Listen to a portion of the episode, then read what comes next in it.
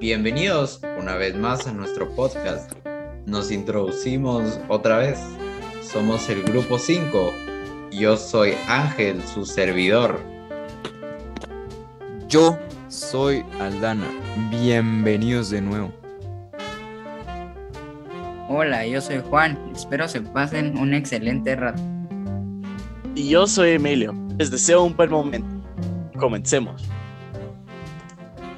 Y bueno, hoy les venimos a hablar de un tema eh, que puede completar los temas que hemos venido hablando hasta el momento. Hoy venimos a hablar del diálogo religioso. El diálogo interreligioso es la forma pacífica, positiva y amigable de interactuar entre personas de diferentes creencias religiosas. Es un momento en el que todos tienen que dejar de lado cualquier tipo de prejuicio. También debemos tener en mente que no vamos a un diálogo a discutir o a defender absolutamente nada. Tenemos que asegurarnos de crear un ambiente de confianza y respeto para todas las personas presentes. Poder escuchar sin algún miedo a poder encontrar alguna idea o creencia totalmente diferente a la nuestra. Sinceramente, cumplir en todas, con todas estas demandas no es necesariamente fácil. Diferentes dificultades han impedido realizar estos diálogos a lo largo de la historia. Dificultades que han dado lugar al desplazamiento de algunas de las opiniones de muchas de algunas religiones. Al no tomar en cuenta estas opiniones, eh, estamos fallando en el objetivo eh, de crear un ambiente positivo.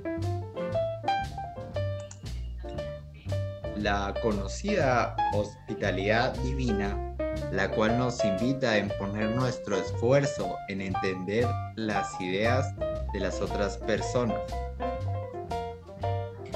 En los encuentros interreligiosos podemos encontrar cuatro niveles. El encuentro de la calle, inspiración en conjunto, el ámbito tecnológico y la oración.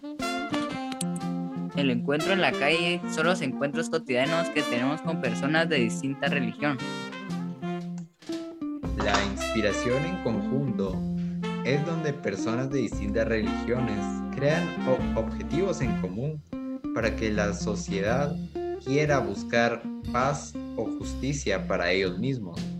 Se puede dar a través de un movimiento o por medio de alguna institución interesada en mejorar a la sociedad.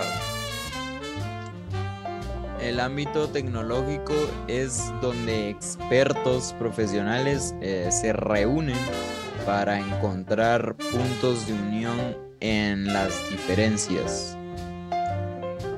En la oración se reúnen distintas personas de distintas religiones para adorar a Dios, cada uno con sus respectivos hábitos. A la hora de poder compartir y dialogar con personas de diferentes religiones, podemos aprender y enriquecer nuestro conocimiento de diferentes formas. Las razones para realizar un diálogo son diversas. Puede ser por iniciativa propia. También se podrían realizar para compartir conocimiento, para lograr encontrar soluciones de, de problemas eh, de preocupación mundial. Otra de las razones puede ser para que cada uno pueda aportar para el crecimiento de la humanidad. Bien, hoy aprendimos qué es un diálogo interreligioso y qué características tiene. También que todos merecemos ser escuchados y comprendidos. Esperamos que se la hayan pasado bien y nos miramos en nuestro, en nuestro siguiente episodio.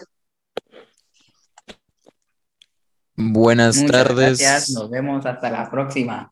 Y nos Esperamos vemos que se hayan informado. en el siguiente capítulo.